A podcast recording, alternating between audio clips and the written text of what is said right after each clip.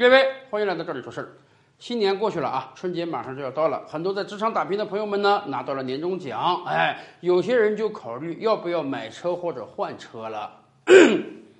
最近这些年，当你有买车想法的时候，我觉得很多人一定会在汽油车和电动车中犹豫不决的。原因很简单，从大的趋势看，电动车呢绝对是。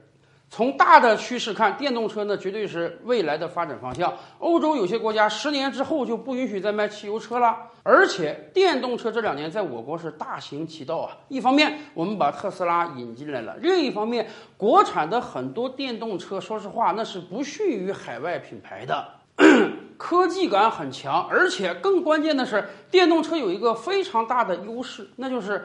省钱呀！传统燃油车你每年得保养个一两次，而且油钱是很贵的，尤其是在刚刚过去的二零二一年，国际油价又飙升了，那，马上又要冲到八十美元一桶、一百美元一桶了，连带着国内油价曾经连续十次上调。那么，对于买电动车的朋友们，就基本没有这个负担了，因为充电相对很便宜，尤其是如果你自己家有个充电桩，不需要到充电站充电的话，那简直就相当于不花钱一样。所以，很多人在买电动车的时候，有一个重要的考量就是啊，这个油钱省下来了。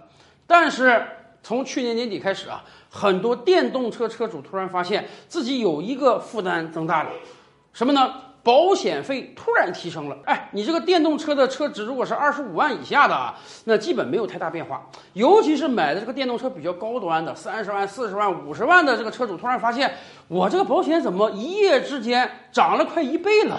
有的那个特斯拉车主，去年可能这个商业保险才六七千块钱，去年年底一试算，怎么一下一万二三了？而且当有很多人发出质疑之后啊，这个保险单简直是一天一变。但是很多比较贵的车型的电动车的保险确实比往年有了很大的提升，这是什么原因呢？因为从去年年底开始，电动车有了自己专门的保险办法。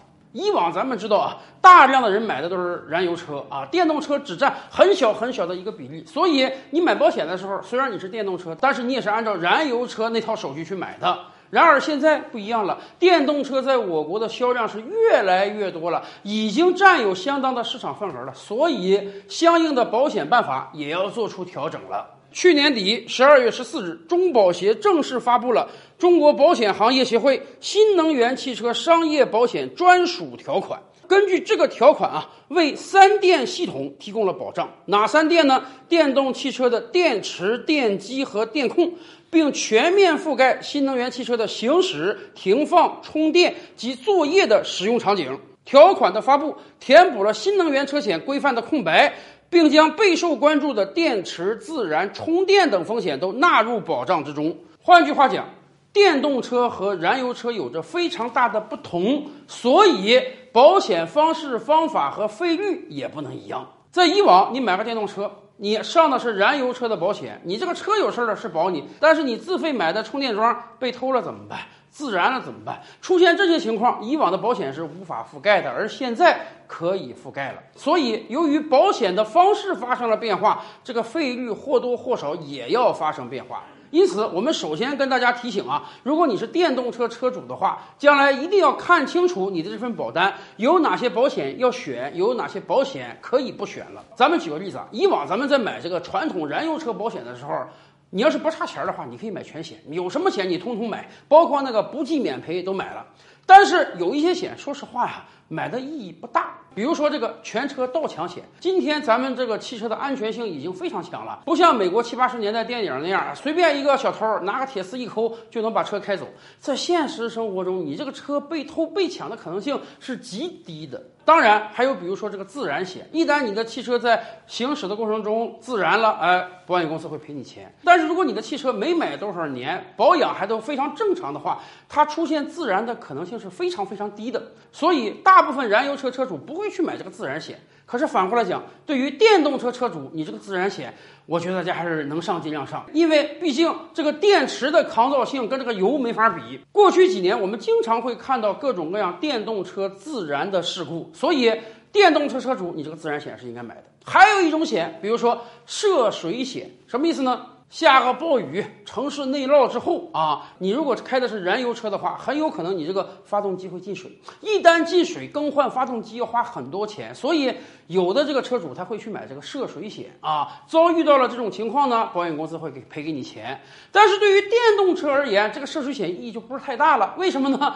因为电动车连发动机都没有，它就不存在水进到发动机中把整个发动机搞报废了，要花好几万换发动机这个情况。所以确实啊，电动车和燃油车它的险种不太一样，自然价格也不相同。我们车主在买保险的时候可以注意选择一下。当然还有一个原因，那就是啊，很多电动车它的科技感是很足的，不像传统燃油车啊，你说撞了一下、憋了一下啊，钣金一下、修补一下，这个花不了太多钱。有很多电动车，尤其是高档电动车，它整个车身有很多电器元件儿。往往一个小事故，可能整个车身都要更换，或者里面的电器元件要进行更换，这个钱儿可就多了。所以保险公司要调整这个保费。说实话，很多保险公司叫苦连天啊。他们说，按照以往那个费率出售保险的话，那真是卖一个赔一个，所以才不得已进行调整。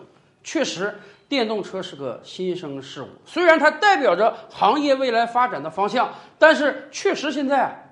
整体数量偏小啊，数据也少，这使得保险公司啊，为了防止未来经营出现亏损，不得不调整保费，也使得那些购买价值比较高的电动车车主，在未来几年有可能你得多掏保费了。但是反过来讲，这不是没有解决方案的。现在有的车厂人家就自建保险，因为整车厂对于自己的车能不能出事故、出事故的维修，它是最有数的。哎，比如说特斯拉，它在北美多个州就售卖自己的保险，相应的保费呢，比传统保险公司还要便宜一点。而且特斯拉今天在我国也设立了保险公司。很有可能过不了多长时间，你如果是特斯拉车主的话，你可以找特斯拉去买它的保险，它的费率相对比较低，还能给你一个优惠。咱们这么讲吧，任何时候危机总是有危就有机的。当所有的电动车主都感觉到这个保费上涨啊，感觉焦虑的时候，那么如果有的汽车厂商或者保险公司能够适时推出啊更优惠的费率，让大家不用掏太多的钱就能买到保险，那么当然。这块市场你就占领了。